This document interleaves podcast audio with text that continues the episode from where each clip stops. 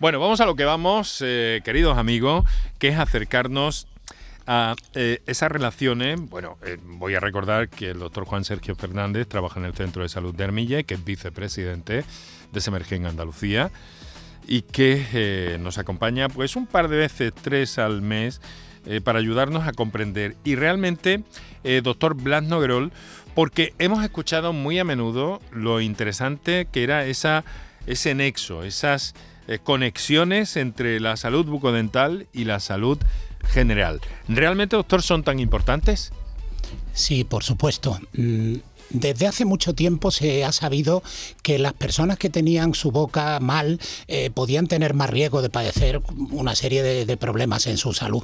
Pero el problema es que hasta hace 20 años no se sabía bien el mecanismo de relación entre estas situaciones.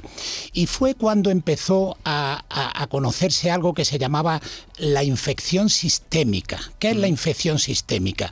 Pues la infección sistémica es una manifestación que se da en el organismo en general mediada a través de la sangre de situaciones de infección localizadas en alguna parte del organismo. Esta infección sistémica se puede basar, por una parte, en que las bacterias directamente colonizan a distancia. Por ejemplo, unas bacterias que están en la boca se identifican en una placa de ateroma en, una arteria eh, del, sistema, del sistema cardíaco o, o cerebrovascular. Pero mm, fundamentalmente más que las propias bacterias son lo que llamamos mediadores inflamatorios. ¿Qué son los mm. mediadores inflamatorios? Unas proteínas que hay en la sangre que reflejan que hay una infección en alguna parte del organismo y esas proteínas pueden facilitar el desarrollo de enfermedades a distancia. Puede ser la diabetes, puede ser un accidente cerebrovascular, un accidente cardiovascular, mm, etcétera, etcétera. Eh, este, por lo tanto, cuando se empezaron a conocer los mecanismos de relación y los mecanismos íntimos de producción de estos cuadros, ahora ya podemos tener estrategias de actuación y sensibilidad y sensibilizar a la población en este sentido. Ahora vamos a ver todo eso con mucho detalle, eh, doctor, porque mm, además hay conexiones, ha mencionado el tema cardíaco, eh, la diabetes, eh, mm, pueden surgir también complicaciones mm, eh, pulmonares, pérdida dental, desde luego, por supuesto, ¿no? pero en fin, algunas otras que, que nos inquietan, así como ese término que ha usado de infección sistémica. Que, mm, que, bueno que puede llegar a ser algo verdaderamente grave para la salud, ¿no? Eh, sin duda, los dentistas tradicionalmente nos preocupábamos de que nuestros pacientes no perdieran sus dientes. y, si perdían sus dientes, de intentar reponérselos en las mejores condiciones funcionales, de salud y estéticas posibles.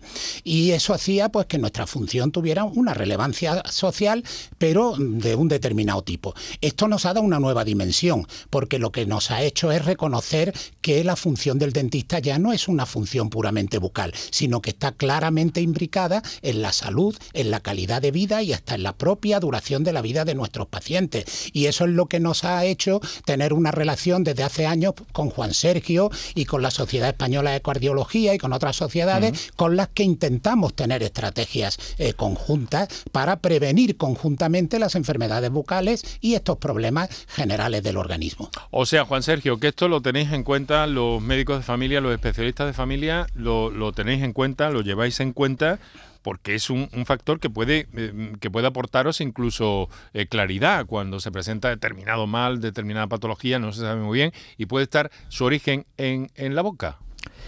Esto estamos empezando a tenerlo en cuenta. Es un camino que estamos iniciando. Nos queda todavía mucho camino por recorrer. Y digo esto porque eh, la boca la considerábamos los médicos y quizás también los dentistas hace 30 años o 20 años como un compartimento estanco. Es decir, las patologías que sucedían en la boca creíamos que estaban aisladas, circunscritas a ese territorio y que no tenían una repercusión, como ha explicado mi amigo Blas, eh, fuera, fuera del entorno de la boca.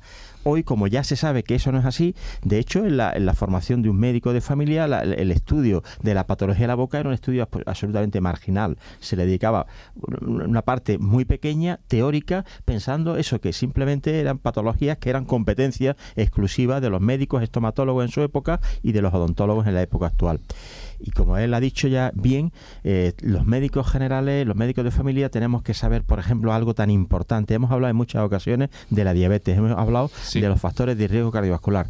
Tenemos que saber, por ejemplo, que un paciente que tiene una periodontitis, y ahora nuestro compañero y amigo Blas nos explicará que es mucho mejor que yo, una persona que tiene una periodontitis y no está tratada y es diabético, la periodontitis lo que hace es agravar la evolución de esa diabetes. Es decir, ese paciente va a necesitar un tratamiento más enérgico que otro paciente que no padezca periodontitis. Hasta tal punto que si conseguimos controlar la periodontitis, nos vemos obligados a disminuir la dosis de insulina si es que ese paciente está con tratamiento con insulina. Y al revés y al revés. O sea, los pacientes diabéticos tienen mayor riesgo de padecer la periodontitis.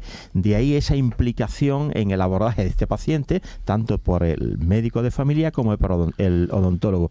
Quizás en esta enfermedad es donde la relación está más contrastada, más firme y es una relación bidireccional diabetes complica la, o facilita la aparición de periodontitis y la periodontitis instaurada complica el control y dificulta el control del paciente diabético. Hay un camino de ida y vuelta. De ida y vuelta. Hay un camino de ida y vuelta. Las mm. conexiones entre la salud bucodental y la salud general. Hecho nuestro planteamiento en el programa con la presencia del doctor Juan Sergio Fernández, con la presencia del doctor Blas Noerol